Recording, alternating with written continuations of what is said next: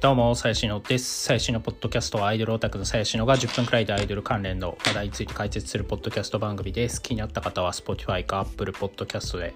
えー、登録お願いします。はい。えー、ということで、まあ、2、3日前の話題になるんですけど、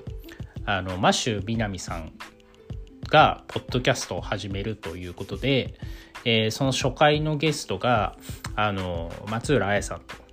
いうところで、まあ、ちょっとあの話題になっていたというところなんですけれども、まあ、そもそもあの多分僕くらいの年代の人はマッシュ南知ってると思うんですけど、まあ、知らない人のために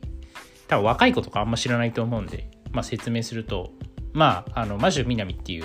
まあ、藤井隆さんが、まあ、マシュ南っていう、まあ、外国人のキャラ設定でやってた番組が、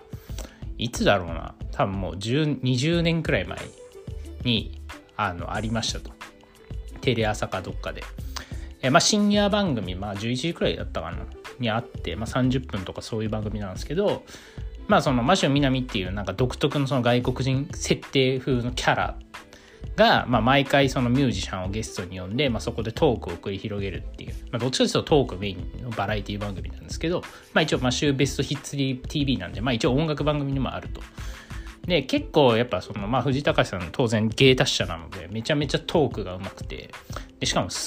まあ、その外国人設定のキャラがめちゃめちゃハマっててでまあその芸能人というかミュージシャンの中でもファンが多いみたいな感じの、まあ、番組をまあやってましたと。でまあどっかのタイミングで多分終わったんですけどでそこからずっとやってなくて今回ポッドキャストで復活というところであのー結構だから昔そのマーシュ南をテレビで見てた人はおおみたいな感じなんじゃないかなと思います。でしかも初回のゲストが松浦綾っていうのも結構こうビッグゲストというかあのでして、まあ、松浦さん当然皆さん知ってると思うんですけど、まあ、昔ハロープロジェクトにいたあの歌手の方ソロアイドルの方なんですけどまあその、松浦亜弥も当時めっちゃそのマシューの番組にすごいこう出てて、まあ、割と頻繁に出てた記憶があるんですけどでえっ、と今回まあえっ、とマシュー南がオファーがそのポッドキャストあの誰からスポンサー？わかんないけど、えっと、ポッドキャストやりませんかっていう打診があった時に、あの、ゲスト誰がいいですかって聞かれた時に、いや、じゃあ松浦綾でと。いや、もうほぼなんか、ここ10年くらいテレビとか一切出てないんで、松浦綾さんは。だからまあ、まあ、ダメ元で言ってみたら、なんと快諾されたっていうところで、いや、こっちもね、まあ、結構、マシュ南も復活もすごいんですけど、松浦綾が結構メディアに顔、顔っていうか顔は出てないですけど、その姿を現すっていうのもめちゃめちゃ珍しいことなんで、まあ、これハローオタ界隈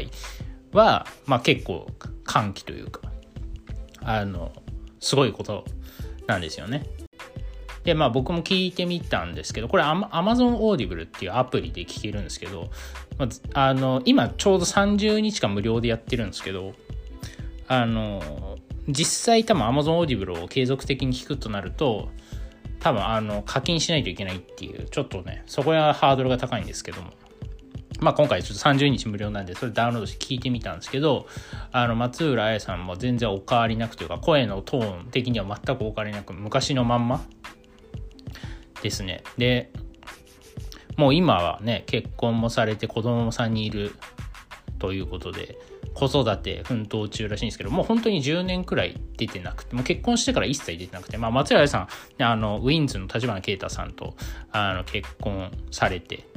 で、やっぱ当時ね、その結婚した時にやっぱあややがすごかったのは、ほぼ隠し通して、いきなりの結婚っていうところで、あの、もう10年、12年くらいあの付き合ってでほぼバレずにゴールにしたっていうところで、まあ、当時やっぱ絶賛されてましたよね。やっぱね、まあ今、今でこそ、ね、すぐ付き合ってもないのに遊んでることがすぐバレるようなこうアイドルが多い中12年もバレずに付き合ってたっていうのはかなりすごいという努力というか、まあ、それでこそアイドルみたいなあの感じでかなりアイアの評価が高くなったと思うんですけどもはいまあなんかまあそんなこんなで。でえっ、ー、となんかね、良かったのが、やっぱそのマシュー・ミナミがですね、やっぱアイエアのこと本当に好きなんですよね。まあファン、ファンなんですよ。で、本当になんか、まあ、冗談かわかんないけど、多分本当になんかこう涙ぐんじゃってるくらいの勢いで、あの、アイエアが来たことに対して感動していて、それもすごい良かったですし、やっぱその、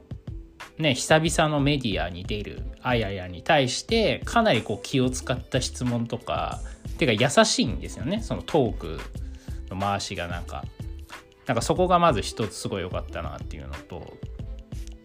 であややはねもう子供もいてで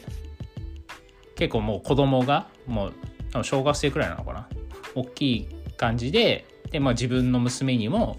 その当時松浦綾がテレビに出てた時の映像とか見して、まあ、歌ってる。まあなんか子供がそのなんだろう音声検索とかで松浦綾を出して YouTube で見てるみたいな割とこうあなんかそんな感じなんだみたいなリアリティのあるあのトークをしてたり、えー、しましたね。でまあその子は YouTube YouTuber になりたいと子供は YouTuber になりたいって言ってあまあそれもやっぱ時代だよねみたいなあの感じのトークを、まあ、してましたね。で、まあ、あやや自身もやっぱり、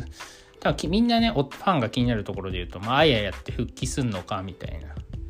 で、今のところなんかあんま考えてなさそうだけど、まあ、ないないことはないんじゃないかくらいのテンションでしたけど、はい、あのまあ、そういうね、先々の話も、えー、してましたと、えいう感じで、なんか非常にこう、多分30分、40分くらいの番組なんですけど、割とこうハートフルな感じであの第1回多分これ第2回もあると思うんですけどあの第1回が終わったというところでまああややなんてもうねあんまテレビ出ないっていうかまあメディアに出ないかなと思ってたんで結構まあ出ること自体もびっくりですし全然変わってない感じなのも結構びっくりですしまあやっぱあややってめちゃめちゃ歌うまいんですよね。これねあんまりこのポッドキャストフリークの話ばかりして全然ハロプロの話しないんですけどやっぱそのアイエアは本当にすごいアーティストなんですよね。あのまああのぜひアルバムとか聴いてほしいんですけど本当に僕のその人生の中で多分トップ3くらいには絶対入る松浦屋のファーストアルバムはっていうレベルでもうめちゃめちゃいい音楽をやるしあの人は本当にもうその何ですかねまあザ・アイドルだしその裏方に徹してるんですよね。まあ、裏方っていうのはその本人はま表舞台に出る人なんだけど、何て言うんだろう。その歌手としての仕事をやってるみたいな感じで、ちゃんとプロの歌をやる。えっ、ー、と、なんかあんまりその自分を前に出すというよりは、与えられた役割をしっかりこなすみたいな、すごいタイプなんですけど、もうそういう人間性というか、あの、も素晴らしいですし、やっぱそのデビュー当時の衝撃ね、多分当時だから中1とか中2とかそんくらいだったと思うんですけどこう兵庫か兵庫かどっかからえ姫路だっけ？こう出てきてえー、もういきなりねハロコンで歌うわけですよ。まあこれ本当かどうかわかんないけどとりあえずなんかまあデビュー前にちょっとハロコン見に来てた松浦綾がつんくさんに呼ばれてちょっと歌ってみなよみたいな。これ本当かどうかわかんないですよ、まあ、っていう噂があるんですけど出て一人でこう歌うんですよデビュー曲っていうかその曲を、まあ、これ多分 YouTube に残ってると思うんですけどもう衝撃的にうまかったりするんでこれで中1回みたいな。レベルでまあもうほんとデビュー時からまあもう全然別格だし、まあ、つんくさんもねあの全然もう松浦とかはもう別別格みたいなこともなんか言ってたような記憶がありますがもうそれくらい本当レジェンドみたいなね我々の世代からしたら松浦やレジェンドなんですけどもまあそういう方がねまあ、ポッドキャストっていうか、音声っていう形ですけど、まあ、復帰したのすごい、